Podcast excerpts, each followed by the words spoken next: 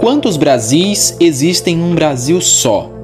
Talvez seja até fácil pensar na resposta para essa pergunta quando percebemos a diversidade presente nesse país. No episódio de hoje você vai saber como funciona a educação em uma comunidade ribeirinha do leste do Amazonas. A comunidade Nossa Senhora do Rosário fica na ilha do Madrubá, região que tem acesso pelo município de Itapiranga. A Escola Municipal Júlio Martins Filho é a que atende os estudantes que vivem no local. Ao todo, são 61 alunos, desde a pré-escola até o quinto ano do ensino fundamental. Os professores que trabalham na comunidade moram na sede do município e, para chegarem até a ilha, levam cerca de uma hora por meio do transporte fluvial. Mas essa ainda é uma das grandes dificuldades na região, porque nem sempre tem combustível para abastecer a embarcação que faz esse trajeto. E se não tem professor, os alunos ficam sem aula. É como conta o diretor Jorge Campinas. Nós combinamos para que o combustível só acabe dia 12. Aí, como hoje é feriado, amanhã é letivo, nós vamos estar trabalhando, tem normal. Aí para de novo feriado do dia 7, feriado do dia 8, que é a padroeira de Itapiranga. Aí trabalha dia 9, tem material. Aí dia 12 acaba. Se providenciar dia 12, aí dia 13 tem, né? A gente providenciou com eles, sentamos juntos para que não venha faltar novamente, entendeu? Todo tempo desde o início a gente tem sentado para é, acertar essa, essa data desse combustível, entendeu? Nós temos são oito professores né, que voltaram para a comunidade, no caso, trabalharam, hoje residem lá em Tapiranga, estão trabalhando no município, né, que também tiveram esse, esse apoio.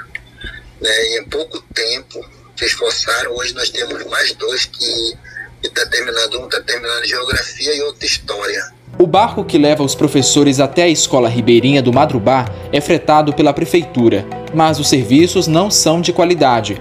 O diretor afirma que o local precisa de mais investimentos, tanto no transporte quanto na infraestrutura. A única é, conversa que nós temos é com o secretário de Educação e o que ele nos informa é que, com certeza, a prefeitura ela está fazendo o possível para arcar com as despesas, que são muitos funcionários, muitos professores, né? Que a escola atende e tal, mas nenhuma, nenhuma parte eles comunicam a gente o, o que realmente vem para destinado para essa escola, entendeu? Uhum. E a gente sabe, anteriormente do, do governo passado, que eles nos passaram que se a gente formasse o conselho, deixasse, deixasse pronto, nós teríamos mais ou menos, era 14 mil que vinha para a escola anual em, em disso, né? Como a nossa escola, ela, ela até hoje, para te ter uma ideia, ela não é, ela não tem como se diz, aquele piso com cerâmica, né? Uhum. É o piso mesmo, só o piso queimado. Para as famílias que moram na comunidade Nossa Senhora do Rosário, a escola municipal é a oportunidade que as crianças têm de construírem um futuro melhor por meio da educação.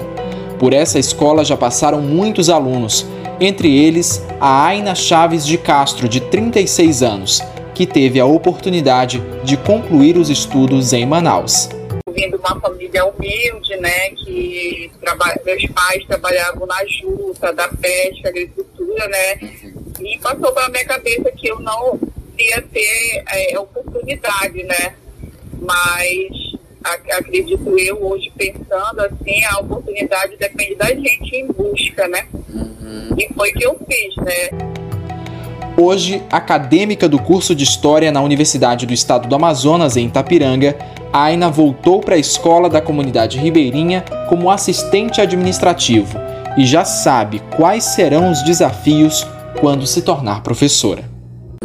Meu maior desafio é levar, né, inovações, tecnologias, né, trabalhar uma didática diferente, renovada, né? Então isso vai ser o meu desafio, né? Espero conseguir, né, enfrentar eles e levar melhorias para a escola.